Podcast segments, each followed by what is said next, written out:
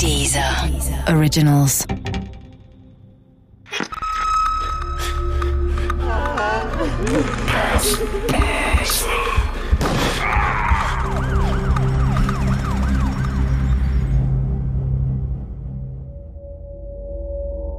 Eingemauert von Violette Cornio. Teil 1. Haben Sie schon einmal darüber nachgedacht, Ihre Mutter oder Ihren Vater zu ermorden? Oder beide? Ich meine nicht im übertragenen Sinn, sondern ganz real. Dem Leben der Menschen, die Sie zur Welt gebracht haben, ein Ende zu setzen. Ein für allemal, ohne Kompromiss und ohne Gnade.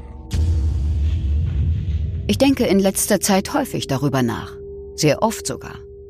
Ich lese Artikel darüber und schaue mir Dokumentationen zu dem Thema an, dem Parentizid, so der Fachbegriff.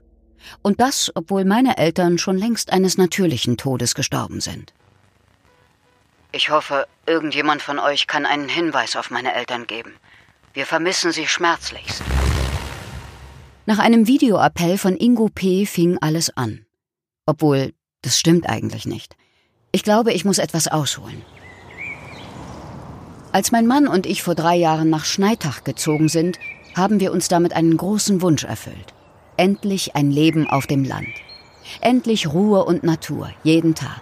Endlich kein Stress und keine Hektik der Großstadt mehr. Wir haben über 30 Jahre in Berlin gelebt. Gerne und gut. Mein Mann als niedergelassener Arzt, ich als Lehrerin.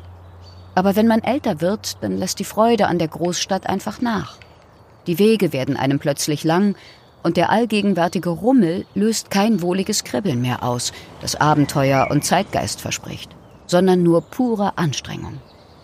Unsere beiden Kinder waren schon ausgezogen und hatten ihr Glück in anderen Städten gefunden.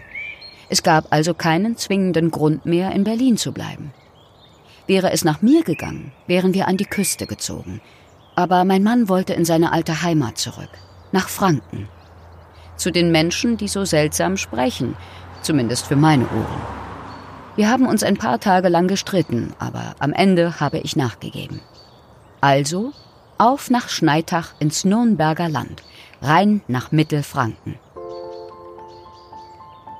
Rund 8500 Menschen leben hier am Fuße eines Berges, auf dem sich eine Burg befindet, die Festung Rothenberg, die immerhin ab und zu für Besucher sorgt. Ein kleiner Bahnhof, ein ordentlicher Dorfplatz, gepflegte Gärten und viel Natur.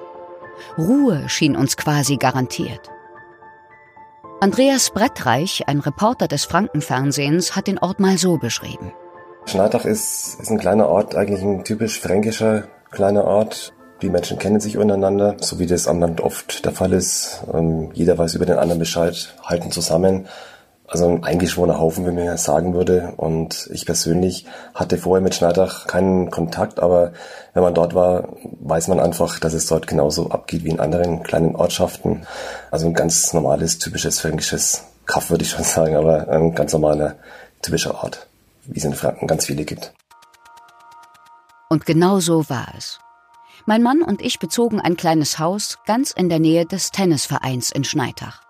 Ein bisschen verwunschen und mit großem Garten. Genau richtig für zwei Großstadtflüchtlinge, frisch in der Rente. Unsere Kinder und Enkel liebten es sofort. Endlich ein Garten. Das Haus hatte einmal der Großmutter meines Mannes gehört, war aber schon vor 20 Jahren umfangreich renoviert worden. Wir konnten ohne größere Umstände einziehen. Wirkliche Freunde hatte mein Mann in Schneitach nicht mehr, aber genug alte Bekanntschaften, sodass wir freundlich aufgenommen wurden und immer mal wieder jemand am Gartentor stand, um einen kurzen Plausch zu halten. So macht man das eben auf dem Dorf. Man geht einfach vorbei und guckt mal, was so los ist. Auch Peter und Elfriede P. waren mal unter den Besuchern. Mein Mann ist mit Peter P.s Bruder in eine Klasse gegangen. Keine engen Freunde, aber man kannte sich. Wenn ich damals geahnt hätte, welch schreckliches Schicksal den beiden bevorstand, hätte ich ihnen wahrscheinlich mehr Aufmerksamkeit geschenkt und sie auf einen Kaffee hereingebeten. Doch so blieb es bei Geplänkel am Zaun, ein paar ausgetauschten Freundlichkeiten, einem Lächeln und dem Vorsatz, sich zu melden. Irgendwann. Man hatte ja Zeit. Das dachten wir damals zumindest. Peter und Elfriede P. waren ein freundliches Paar und Schneitacher Urgesteine. Wie mein Mann mir erzählte, war Peter schon in Schneitach geboren und er und seine Frau engagierten sich bei allen möglichen Aktivitäten im Ort. Von der Diabetiker-Selbsthilfegruppe bis hin zur Musikschule. Immer waren die Ps mit von der Partie. Sie wohnten nicht weit von uns in einem gepflegten Häuschen mit hübschem Garten, Doppelgarage und ausgebauter Dachwohnung. Sie hatten einen Sohn, Ingo, der gerade wieder bei ihnen eingezogen war. Ein Mitte 20-jähriger Informatiker und der ganze Stolz seiner Eltern, wie mir eine Nachbarin augenzwinkernd erzählte. Offenbar übertrieb es seine Mutter Elfriede manchmal, wenn sie wieder lobend über ihren ach so genialen Sohn sprach. Ein Einzelkind, das als Schuljunge wegen seiner Leibesfülle gehänselt worden war und von seiner Mutter verhätschelt wurde. Aber so sind wir Mütter nun mal, oder? Man liebt seine Kinder eben. Geht mir doch genauso. Und vielleicht hat Elfriede P. das auch noch stärker ausgelebt, weil sie erst relativ spät mit Nachwuchs gesegnet wurde. Mehr habe ich von den Ps in den ersten Wochen in Schneitach nicht mitbekommen.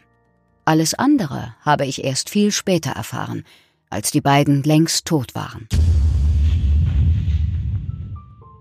Wir lebten uns gut ein in unser Rentnerdasein in Schneitach. Weihnachten 2017 stand vor der Tür. Unsere beiden Kinder samt den drei Enkeln hatten sich angemeldet. Es stand uns also eine turbulente Zeit mit Familie bevor. Aber ich freute mich darauf. Nach anfänglichen Anflügen von Heimweh nach unserer Berliner Altbauwohnung hatte ich endlich das Gefühl, angekommen zu sein. Wir hatten uns einen Golden Retriever angeschafft, mit dem wir regelmäßig ausgedehnte Spaziergänge unternahmen. Ich war Mitglied der ortsansässigen Yoga-Gruppe geworden.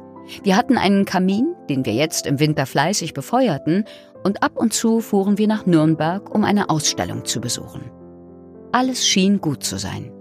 Ich freute mich auf die Feiertage mit der ganzen Familie. Unsere Nachbarn waren zu dem Zeitpunkt schon beunruhigt. Bei einem Adventscafé kurz vor Weihnachten berichteten sie davon, dass das Ehepaar P weggefahren sei.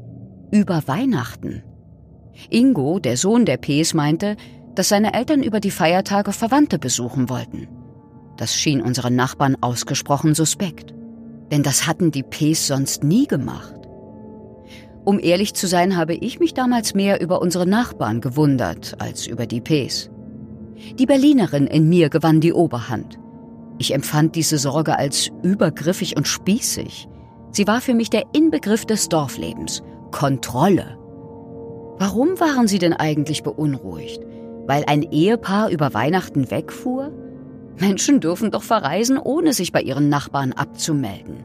Wen ging das überhaupt etwas an? Doch schon Anfang Januar sollte sich zeigen, dass die Nachbarn sehr wohl berechtigt besorgt gewesen waren.